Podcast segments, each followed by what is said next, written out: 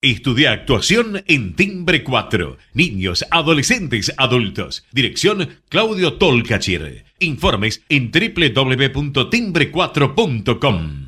Si tenés cuenta DNI del Banco Provincia, tenemos un notición para vos. Ahora, todos los días, del 9 al 15 de noviembre, vas a disfrutar de un descuento del 40% comprando en los comercios de tu barrio adheridos a cuenta DNI. Paga con tu celu y aprovecha. Si todavía no tenés la app, descargala. Es simple, gratis y segura. Conoce más en bancoprovincia.com.ar. ExxonMobil se encuentra presente en la Argentina desde hace más de 100 años. Actualmente, con más de 2.000 empleados, lleva adelante desarrollos de recursos no convencionales en la provincia de Neuquén, proyectos de exploración costa afuera, un centro de servicios global y programas para el fortalecimiento de las comunidades. ExxonMobil está contribuyendo con el crecimiento del país. ¿Sabías que Voy es la primera low cost de combustible y que tendrá más de 100 estaciones a lo largo del país? Ya abrió en Once, Junín, Tandil, Realicó, Azul y Chipoleti. El futuro llegó con energía posible, accesible y de todos. Para más información, ingresa a www.voyconenergia.com.ar o envía un mail a info@voyconenergia.com.ar. Voy con energía.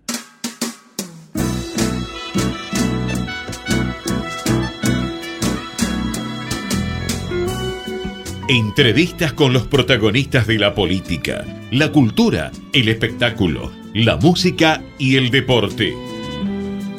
Un diálogo abierto para pensar desde una óptica diferente. Voces y memoria. Los martes de 20 a 21 con la conducción de Hernán Dobri.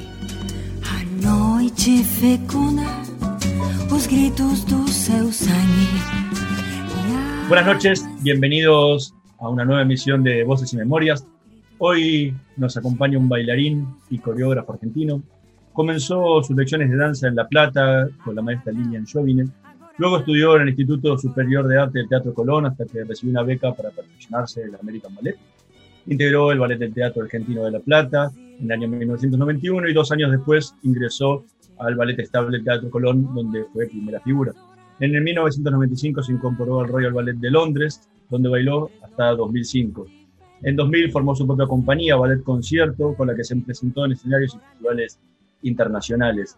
En el año 2005 se unió como bailarín invitado al Head National Ballet y en 2006 fue la figura elegida para cerrar la temporada de danza del Teatro Colón antes de su reapertura en el, Bicentenario. Desde 2003 y paralelamente con su carrera de bailarín se desempeña también como coreógrafo, ha realizado coreografías en numerosas partes del mundo, con obras como Cascanueces, La Traviata, Cuento de Chopin, Dios se lo pague, El lago de los cisnes, la Dama de Picas. Durante 2013 fue nombrado director artístico del Ballet Nacional, cargo en el que estuvo hasta diciembre de 2017. Al año siguiente se retiró de la danza, pero siguió con su carrera artística como maestro y coreógrafo. Durante su carrera recibió numerosos galardones, algunos como el primer premio del concurso latinoamericano de ballet, la medalla de plata en el concurso internacional de ballet de París, la medalla y tres menciones especiales en el concurso internacional de ballet de Moscú, el primer premio de las artes y la ciencia Coca-Cola, el mejor bailarín del año, premio de la crítica de México, el Critics Cycle Dance Awards, el diploma al mérito de la Fundación Conex, el premio María Ruanova al mejor bailarín argentino, el Exetual de Ballet el año 2000 y el premio Positano a la excelencia en danza. Hoy nos tomamos un café con Iñaki Urlesaga, Proba Viaggio Expresso, el café 100% natural en cápsulas compatibles. Compra online en tiendaviaggio.com.ar. Con envío a todo el país o en su boutique ubicada en Salguero 2626 Palermo. Viaggio Expresso, el verdadero sabor del buen café. Muchísimas gracias por acompañarnos esta noche.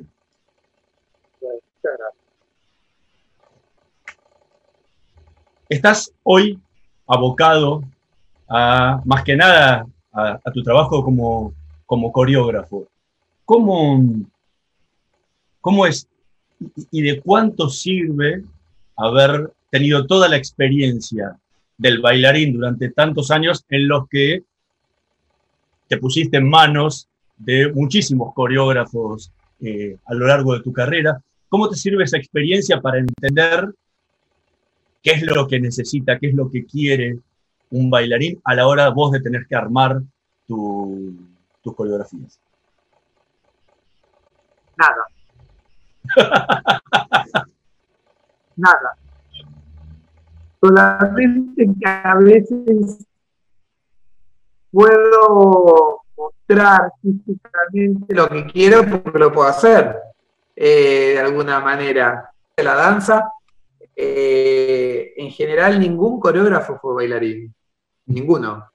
Entonces, eh, ya han habido obras homónimas de la danza y, en la historia. O sea que no, no hace falta ningún tipo de, de experiencia escénica como bailarín para poder montar una coreografía. Eso, por eso tampoco, y desde el otro lado de la pregunta, si la analizas de forma contraria, por eso tampoco eh, eh, no quiere decir que un buen bailarín pueda ser un buen coreógrafo. Son dos carreras que están entrelazadas, porque hablan de la danza, pero no son de alguna manera, no son más que paradójicas, porque en un punto se encuentran eh, en, digamos, el reverso de la, de la realidad, no el inicio, porque no, no garantiza nada que un buen bailarín pueda el día de mañana o a temprana edad poder construir una coreografía rica en su contenido. No, la verdad que no. Pero bueno, es lo que te digo, por ahí una levantada rara que quiera hacer o, o que quiera demostrar físicamente y gráficamente cómo es, sí, me puede llevar un poco menos de tiempo, porque el coreógrafo le va dando la vuelta, le va encontrando, lo va redondeando lo que quiere, en general con el bailarín. Y es el bailarín el que termina produciendo el movimiento, pero inducido por la mente, digamos, o por la percepción del coreógrafo. O sea que no creo que me haya ayudado mucho, te soy honesto. Bueno, lo mismo que decías es lo que pasa con los músicos. No creo que, no creo, no. Verdi no era un gran cantante de ópera. Sin embargo, ha compuesto las, las óperas, de las óperas más importantes del mundo.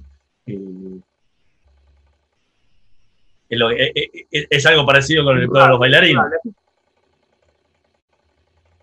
Sí, sí, porque el trabajo creativo es un trabajo psicológico, un trabajo humano, un trabajo profundo de, inspiración, que tiene que ver con las emociones, que tiene que ver con el intelecto, que tiene que ver con, con el recrear algo en realidad intangible, porque no se conoce, no se ve. Cuando uno crea algo es algo nuevo que se está sucediendo en ese momento y que cobra vida a través del artista. Pero, pero no es un trabajo físico eh, la creación. Para eso están los bailarines, lógicamente. O sea que tener un cuerpo apto y, bello y perfecto, te diría, para poder hacer la, la coreografía, no, no, surge de ahí, no surge de ahí el, proceso creativo. Viene de, sucede, creo yo, en un lugar más alto, más elevado. ¿Y cómo es tu método de trabajo a la, hora de tener que crear una, coreografía? Sí, en realidad eh, tampoco hay algo tercero, porque la inspiración no sabes Lógicamente no tenés, eh, te dicen, la vaca atada. Sabes, estás, haciendo hoy algo y mañana o lo próximo no sabes qué sucederá. No tienes idea si viene, si no viene, por qué viene, no, no, es algo que uno cuantifica y puede manejar.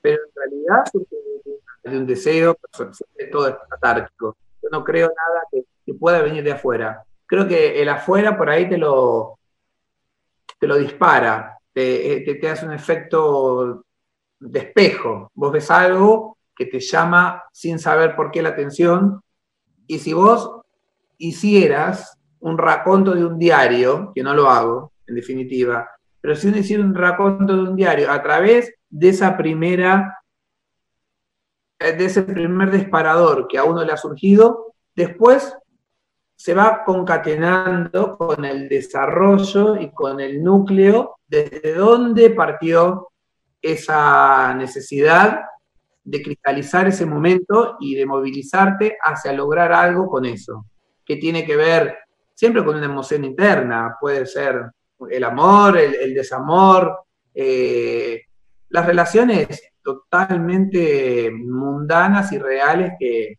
te llevan a la vida a, seguir estando vivo. Y una vez que está ese disparador, que llegó esa idea, que no sabemos de dónde, pero llega, ¿Cómo, ¿Cómo, es el proceso de trabajo después? ¿Cómo trabajas? en mi caso es totalmente artesanal. Primero tienes que encontrar la idea y después es la estructura a esa idea y lo que te implica, cómo lo quiero contar, con qué música lo quiero contar, en qué ámbito, o sea, en qué época la quiero desarrollar, con qué bailarines fundamentalmente lo quiero hacer. ¿Qué mirada creativa, o sea, qué equipo técnico y artístico elijo para el espacio, para la escenografía, para el vestuario, para...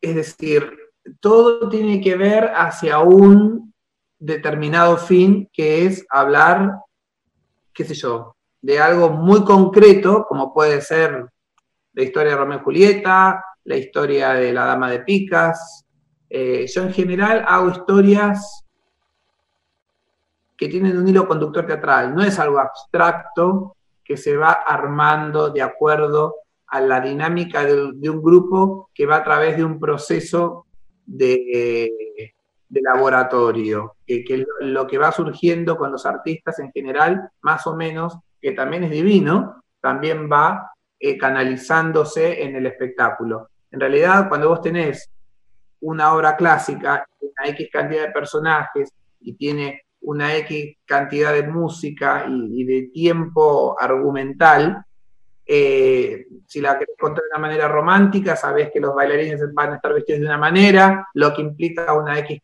calidad de movimientos y lo mismo escenográficos para poder eh, saber si tenés el escenario abierto, si lo tienes chico, si querés una escena intimista como lo que es en el cine un primer plano, entonces donde tiene un carácter totalmente central, ¿no es cierto?, por lo específico que estás narrando y contando en ese momento desde el punto de vista teatral.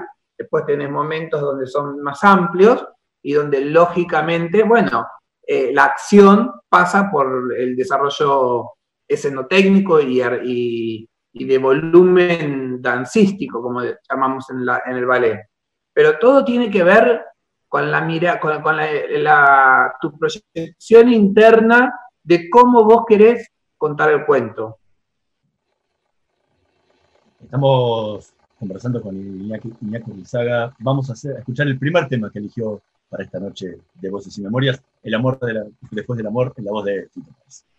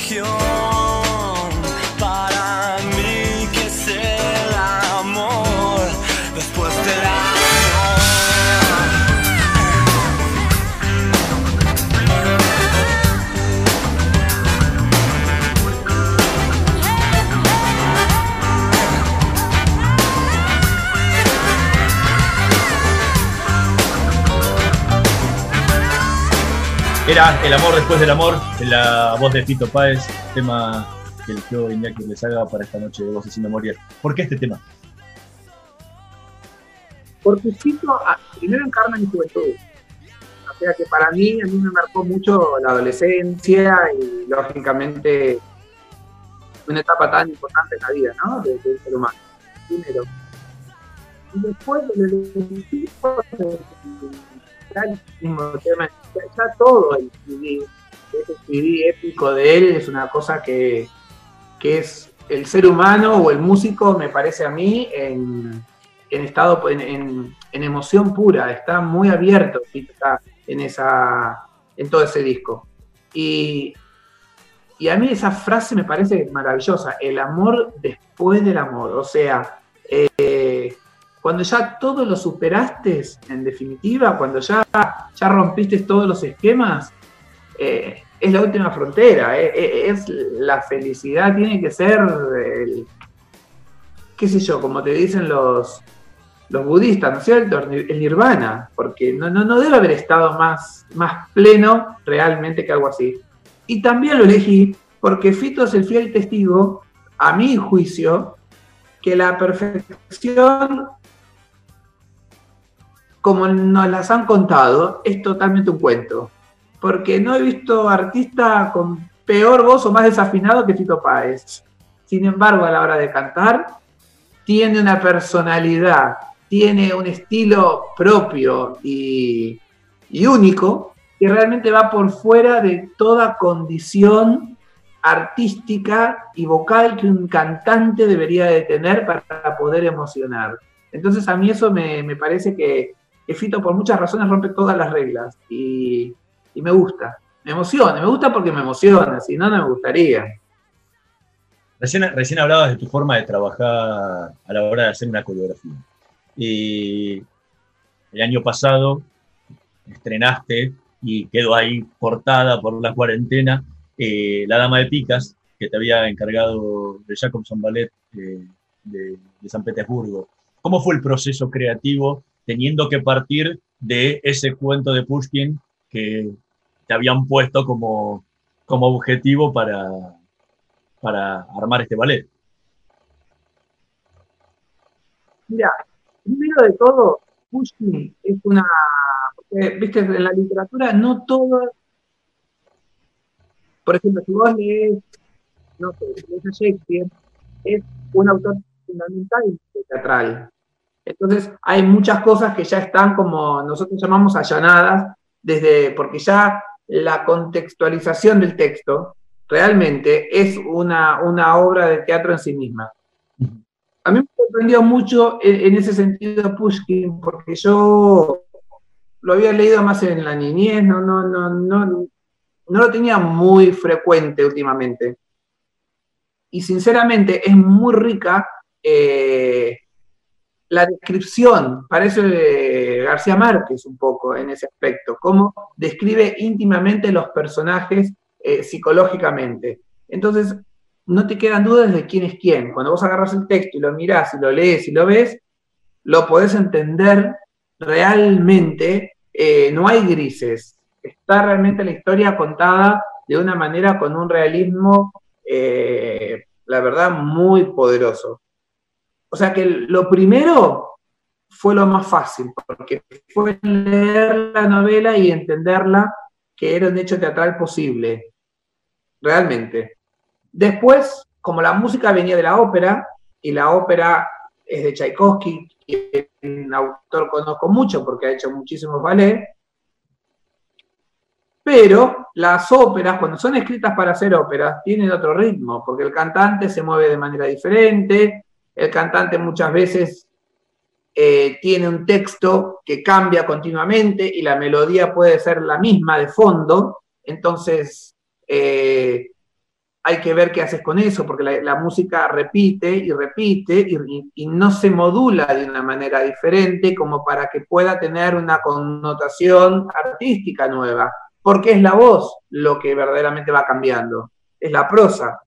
Entonces ahí tuvimos que hacer un trabajo eh, enorme de mucha minuciosidad por dos razones. Una, para poder sostener el argumento teatral, que no, que no se vaya debilitando en el correr de las repeticiones de los fragmentos musicales. Y otra también porque hay una cierta sonoridad que cuando vos escuchás la orquesta de la ópera, el público está acostumbrado a tener una cierta reminiscencia musical porque la, ha escuchado durante 200 años, 100 años.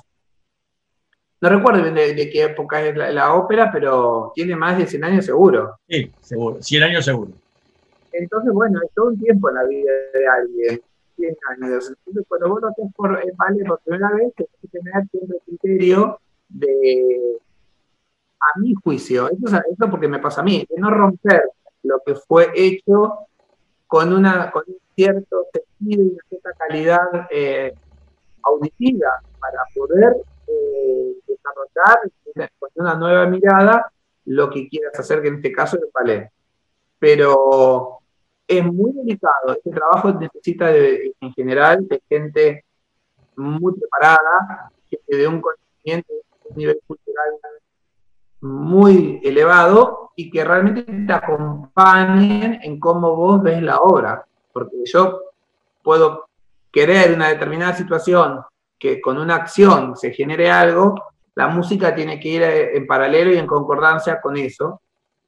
Y si realmente la persona que no te está entendiendo hace la inversa o, o, tiene otra, otra forma y otro, por ende otro resultado musical, bueno, se va a contradecir con lo que vos querés estar contando en ese momento. O sea, eh, es una gran comunión que tenés que tener con la gente que te ayuda porque es más de lo mismo. Si no es todo lo mismo, si no es todo realmente lo mismo, eh, no funciona. En el arte, en ese sentido, es muy, muy importante.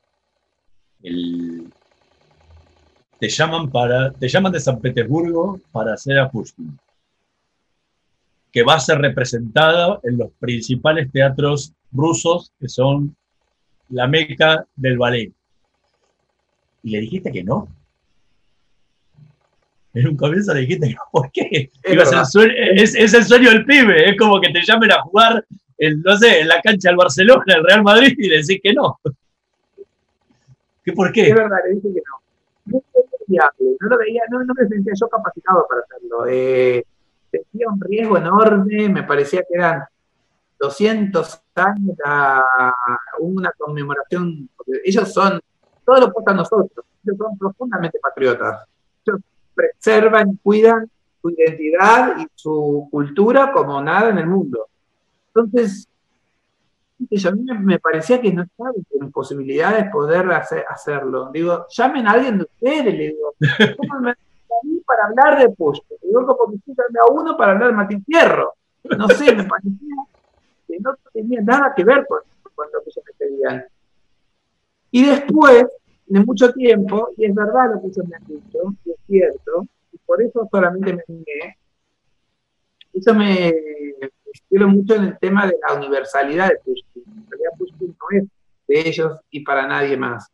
Entonces, ahí es donde yo empecé a ver la genialidad del arte, la genialidad que, no, que trasciende fronteras, ideologías, regiones, naciones, y que tal vez acá se, le podía, se, lo podía sentir a, Pushkin desde un lugar absolutamente humano también, como lo que él en definitiva fue.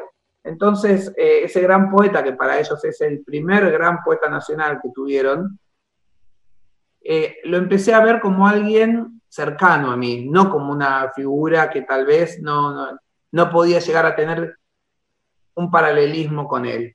Y después de mucho tiempo, porque ellos lo planearon con muchos años eh, este trabajo, no fue que tampoco fue de hoy para mañana, como es acá, que todos los días estamos tratando de reinventarnos sin verdaderamente hacer nada.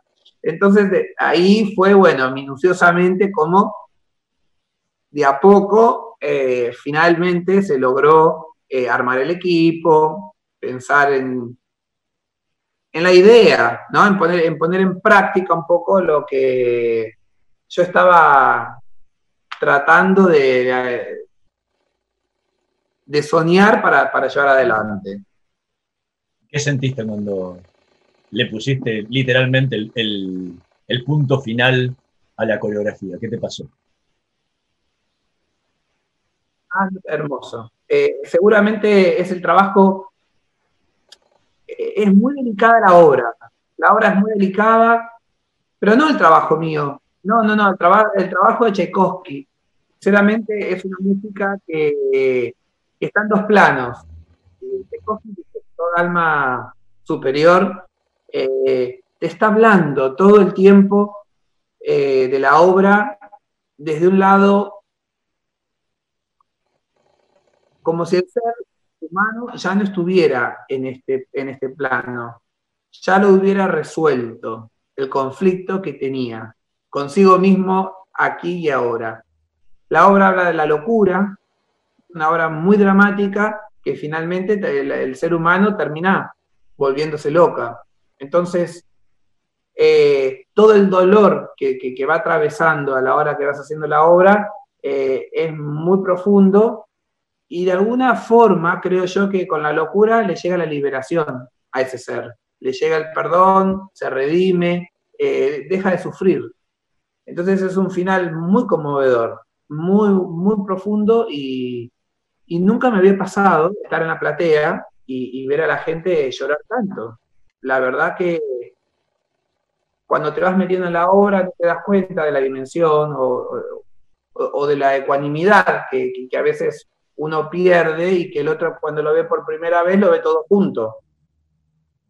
Y, le toma el shock y le toma todo ese eso que sucede mientras lo estás viendo. O sea que cuando terminó la función y me paré y vi a la gente que en vez de saludarte lloraba, dije, bueno, qué sé yo, algo se ha hecho entonces de todo esto. Estamos conversando con Iñaki Lezaga. Vamos a hacer una pequeña pausa. En un minutito más volvemos con más voces y memorias. Vamos la radio, somos tu voz. Vamos con eco, siempre la verdad y la mejor información. Descarga gratis de tu celular la aplicación Ecomedios. Puedes escucharnos en vivo, informarte con las últimas noticias y entrevistas en audio y video Búscala y bajate la aplicación Ecomedios. Podés vernos en vivo en ecomedios.com. Ecomedios.com. Contenidos audiovisuales. Conectate con nosotros. Contestador 5 254 2353. Voces y memoria. Una hora con los protagonistas de la política, la cultura el espectáculo, la música y el deporte para pensar desde una óptica diferente.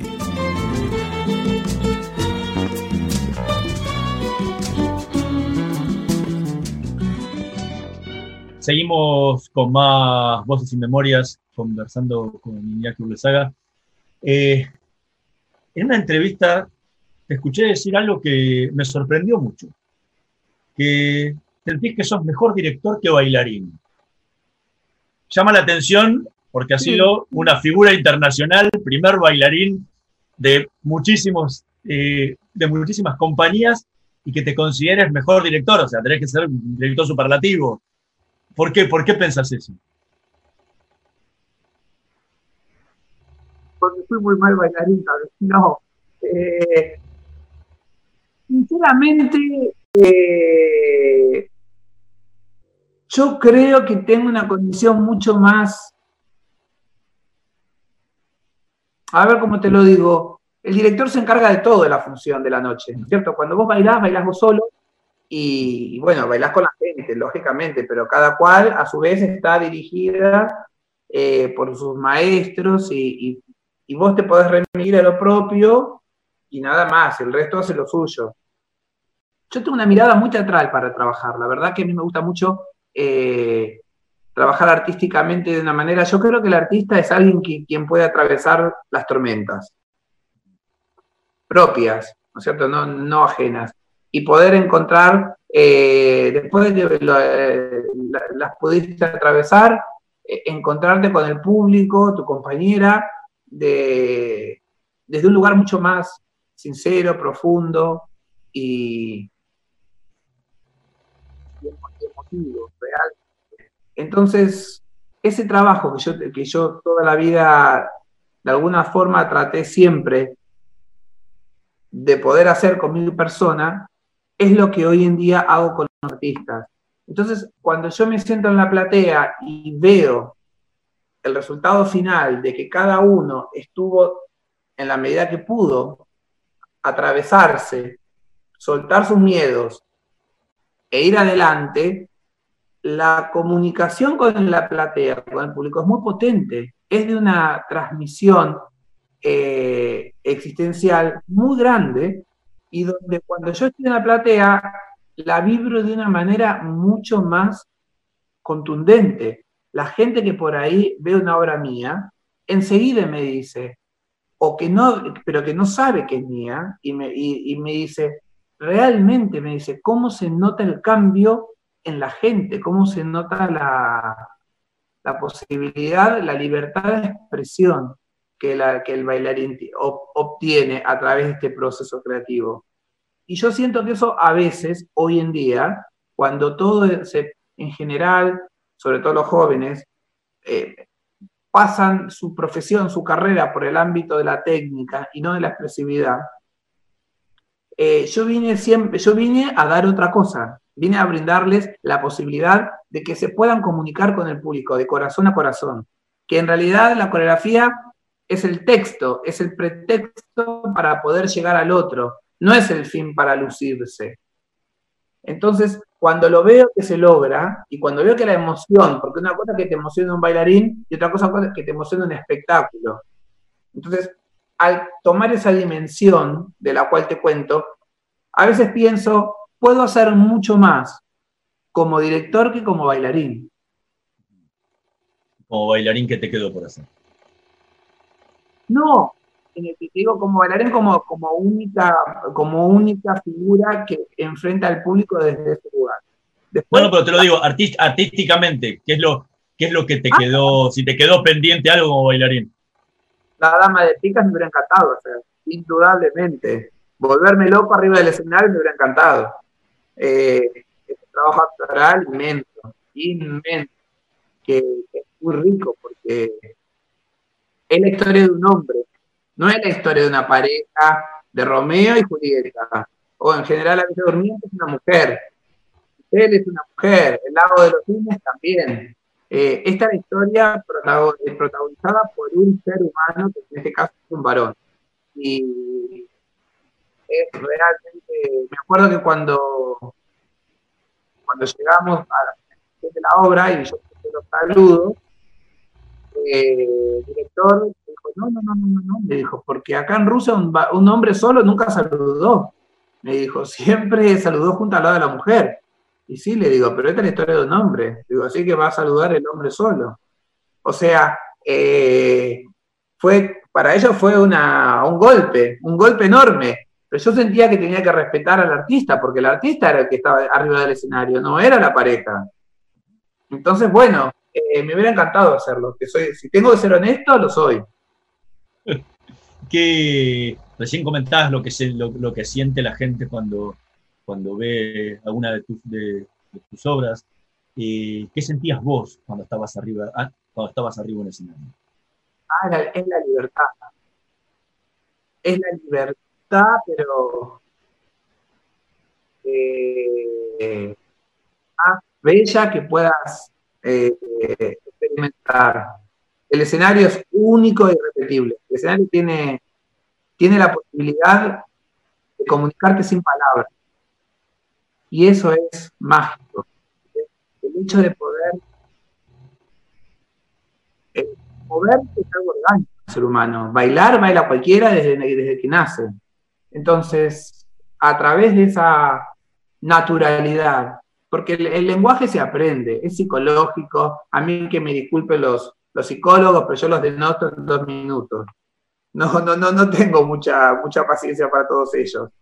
Pero el lenguaje es algo totalmente que, que va despertando y hasta lugares, el, el lenguaje físico va, va, va despertando eh, sentimientos guardados en el cuerpo, porque el cuerpo es, puede tener corazas, puede tener eh, bloqueos, puede tener lugares donde realmente vibra como el corazón de una manera que te das cuenta que ahí está la vida, eh, que está la pulsión de vida y la pulsión de muerte también.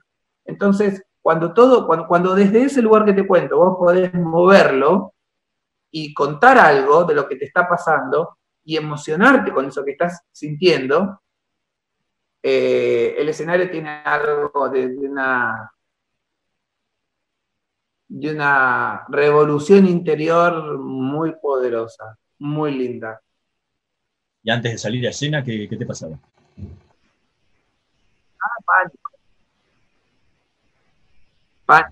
El miedo a enfrentar la libertad. El miedo a enfrentar la libertad. Ahora, lleva, llevas casi dos años retirado de la, de la danza.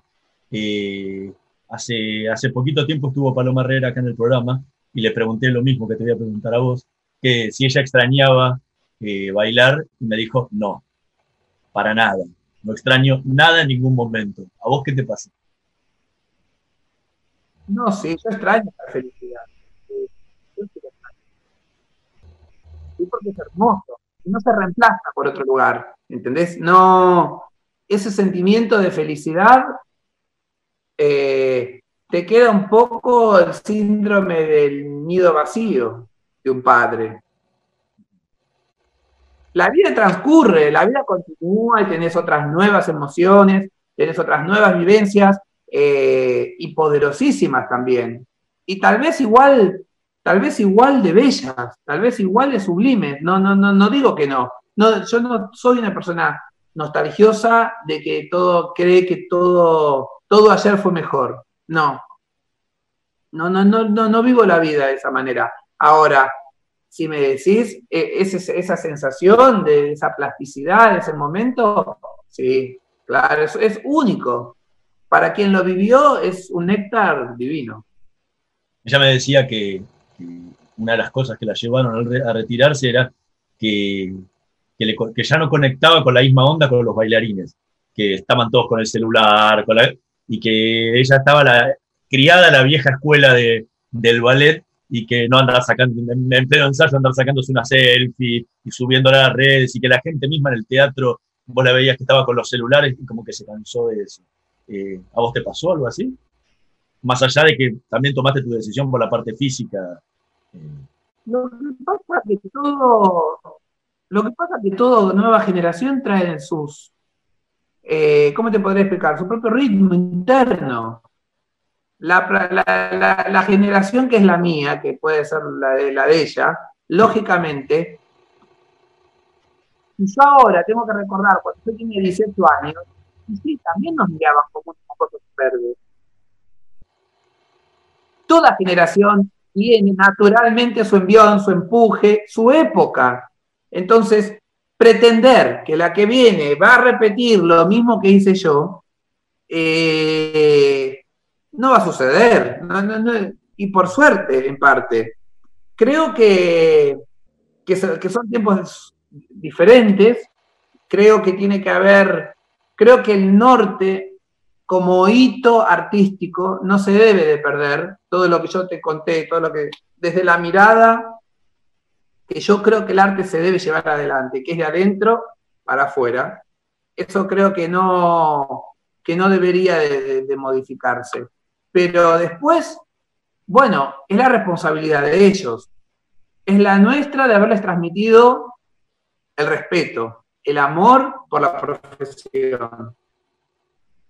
Y después, lógicamente que ellos lo van a implementar con su impronta, con su esencia, con sus tiempos.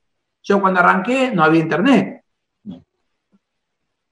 Era otra vida, era otro, era otro mundo. No, no, no es que no había celular, no había internet. Entonces, eh, y bueno, qué sé yo, no sé, cuando se, cuando se cierre la generación que venga, estarán viajando a la luna, no, no lo sé, no lo sé. Igual, igual, de todas maneras, al ser humano le sigue costando mucho encontrarse a sí mismo. Pasan las generaciones, pasan los bailarines, pasan las décadas y sigue habiendo un cierto vacío espiritual y existencial. O sea, a veces avanzar, ir adelante, no es sinónimo de progreso. Y a eso yo lo tengo muy claro. Estamos conversando con Iñaki Lezaga. Vamos a escuchar el segundo tema que eligió para esta noche de Voces y Memorias, Love My Life, en la versión.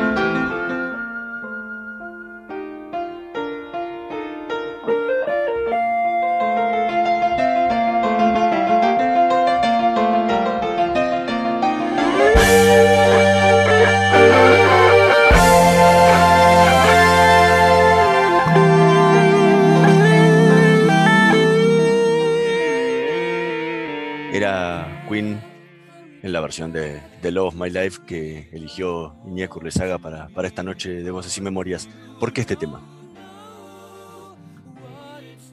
Porque para mí él eh, significa todo un emblema. Eh, tiene primero esa voz prodigiosa que, que tuvo, que vino con él, que es indiscutida y que le permite hasta poder grabar un disco como Serrat Caballé. O sea que evidentemente tenía una cualidad excepcional ¿no? Eh, en, en su garganta.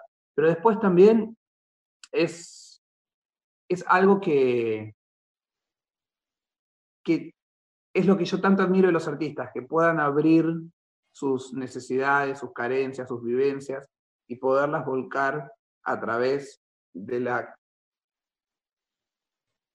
de la propia vivencia personal y transmutarla en algo que lo puede, se puede llegar a eternizar en, en, toda una misma sociedad. Cuando alguien, sinceramente, sin darte cuenta, te hermana en el sentimiento ajeno, es algo que el arte en ese sentido para mí cobra sentido y vale la pena vivirlo. Entonces, canciones así en la música, ustedes me pidieron músicas, si yo te hubiera hablado de un cuadro, no sé, de Dalí de Picasso, pero bueno, eh, tiene que ver con eso. ¿Y en tu caso como artista, cómo se da? No te, no te escuché. En tu caso como artista, ¿cómo se da eso? Bueno, calculo que de la misma manera que te lo cuento, por eso a mí me emociona cuando lo veo en el otro. Eh, es indiscutido que uno refleja o se siente reflejado en lo que vivencia adentro. Eso es realmente la base del psicoanálisis también, en, parte, eh, junguiana. Pero a mí me da mucho placer poder ser sincero con lo que siento y a través de eso poder lograr un trabajo. Yo no creo que pueda partir de una emoción ajena creo que una, una, mirada afuera a veces refleja lo que yo estoy sintiendo y a partir de ahí surge la necesidad de expresarlo y de ahí también realizar un trabajo. Eh, esto, todo, el artista solamente se tiene a sí mismo para poder trabajar. Eh, por ahí un chofer que te lleve a algún lado. Eh, sinceramente es uno con sus herramientas internas, que es lo que después verdaderamente termina termina sucediendo. Siempre tiene una hoja en blanco. No tiene un jefe que le venga a dar una, un borrador, pasármelo en limpio. Siempre el borrador es uno. Entonces, cuanto más rico esa existencia sea, lógicamente mejores resultados o más profundos, a mi entender, va a lograr.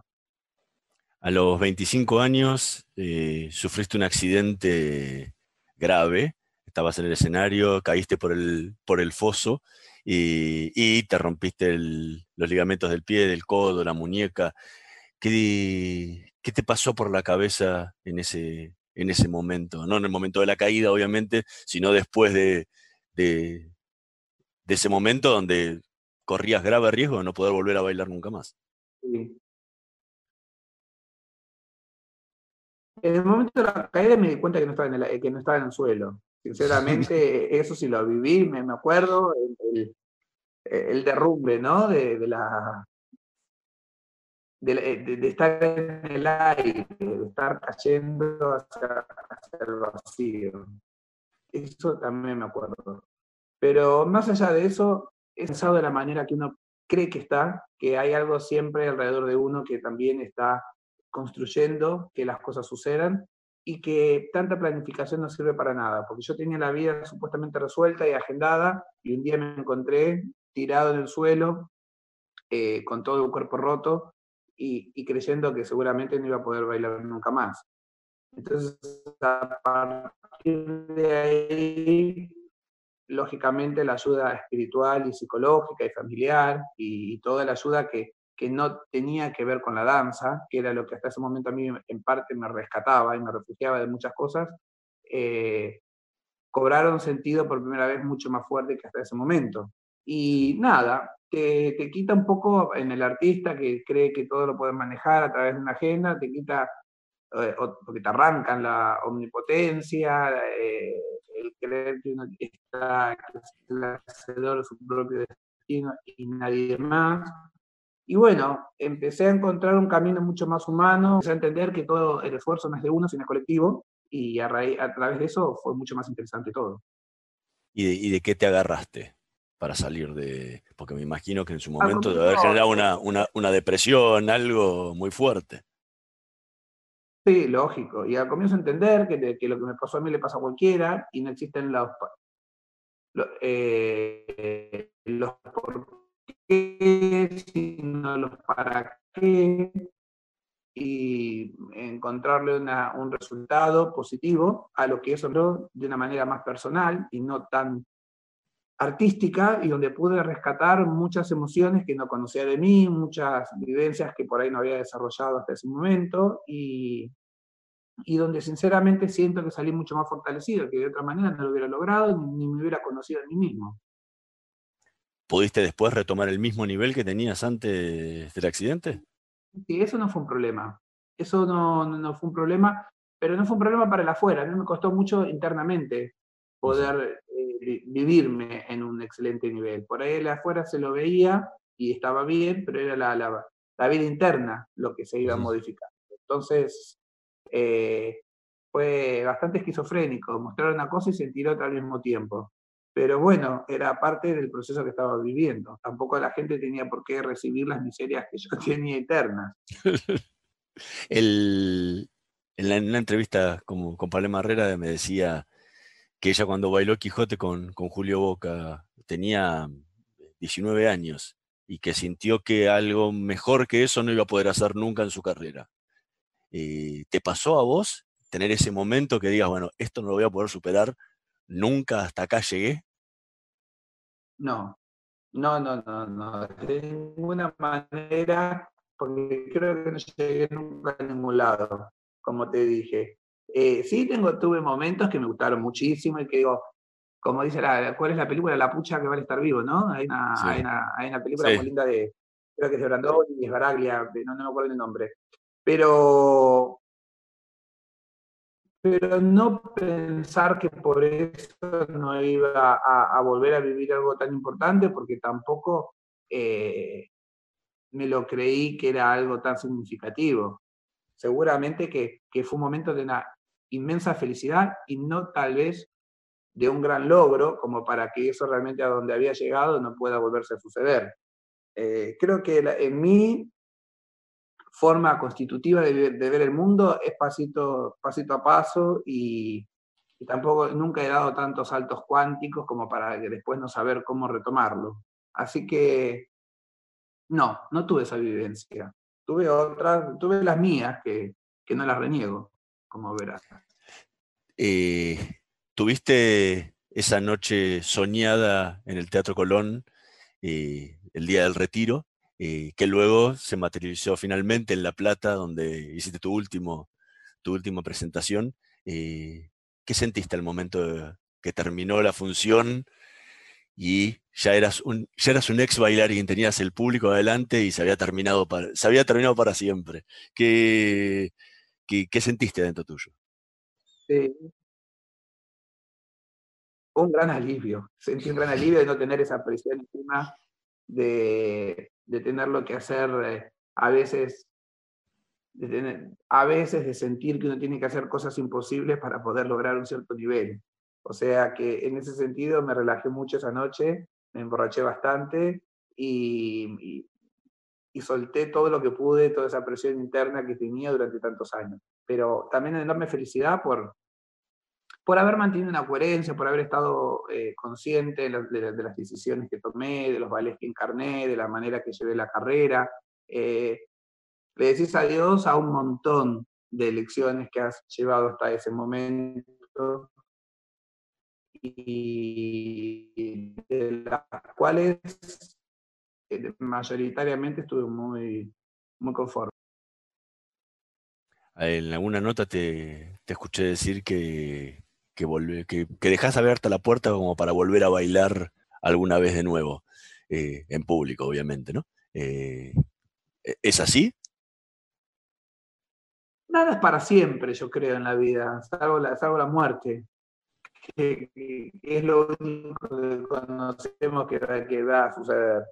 Eh, yo me sigo entrenando por una cuestión física, para no desmoronarme físicamente, para estar acorde más o menos a, a- a la energía que naturalmente he llevado a- hasta ahora. Pero por ahí se aparece un rol determinado que me gustara y, y- y siento capacitado para hacerlo, lo haría pero y eso implicaría volver a estar arriba del escenario, pero no lo tengo pensado, ¿eh? También dejé, también esa respuesta es por decir rotunda, porque la vida se encarga de desmentirme después, entonces no quiero quedar como un mentiroso. Iñaco Urlesaga, muchísimas gracias por habernos acompañado esta noche de Voces y Memoria. Fue realmente un placer conversar contigo. Muchas gracias y bueno, hasta siempre. Nosotros nos vamos, nos vamos a reencontrar la, próxima semana en la operación técnica Gerardo Subirana y Carlos Heinze, en la edición Javier Martínez. Nos vemos la próxima semana. Chao. Proba Viaggio Expresso, el café 100% natural en cápsulas compatibles. Compra online en tiendaviaggio.com.ar. Con envío a todo el país o en su boutique ubicada en Salguero 2626 Palermo. Viaggio Expresso el verdadero sabor del buen café. Estudia actuación en Timbre 4. Niños, adolescentes, adultos. Dirección Claudio Tolcachir. Informes en www.timbre4.com. Si tenés cuenta DNI del Banco Provincia, tenemos un notición para vos. Ahora, todos los días, del 9 al 15 de noviembre, vas a disfrutar de un descuento del 40% comprando en los comercios de tu barrio adheridos a cuenta DNI. Paga con tu celu y aprovecha. Si todavía no tenés la app, descargala. Es simple, gratis y segura. Conoce más en bancoprovincia.com.ar. ExxonMobil se encuentra presente en la Argentina desde hace más de 100 años. Actualmente, con más de 2.000 empleados, lleva adelante desarrollos de recursos no convencionales en la provincia de Neuquén, proyectos de exploración costa afuera, un centro de servicios global y programas para el fortalecimiento de las comunidades. ExxonMobil está contribuyendo con el crecimiento del país. ¿Sabías que Voy es la primera low cost de combustible y que tendrá más de 100 estaciones a lo largo del país? Abrió en Once, Junín, Tandil, Realicó, Azul y Chipoleti. El futuro llegó con energía posible, accesible y de todos. Para más información, ingresa a www.voyconenergia.com.ar o envía un mail a info.voyconenergia.com.ar. Voy con energía.